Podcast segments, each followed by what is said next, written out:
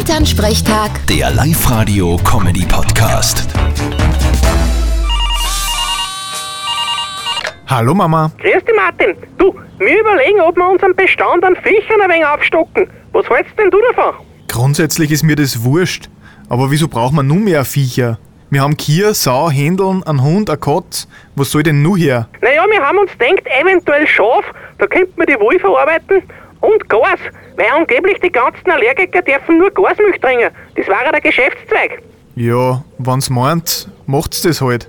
Da müssen wir aber dann ein paar neue Stall bauen. Ja, das wird nicht ausbleiben. Aber mehr als Schaf und Gas wären's eh nicht. Der Papa hätte ja da nur komplett narische Ideen. Ja, Was heißt narisch?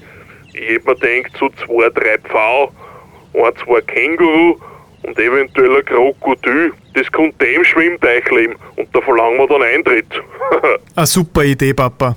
Vielleicht auch nur ein Eisbär und eine Hyäne. Grund haben wir eh genug. Brauchst nur einen stabilen Zaun bauen. du meinst nicht, dass da der Elektrozahn für Kia auch genügt.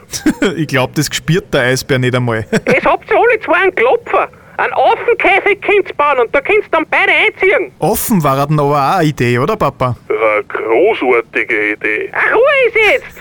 Nimm nicht alles so ernst. Vierte Mama. Ja, ja, vierte Martin. Elternsprechtag. Der Live-Radio-Comedy-Podcast.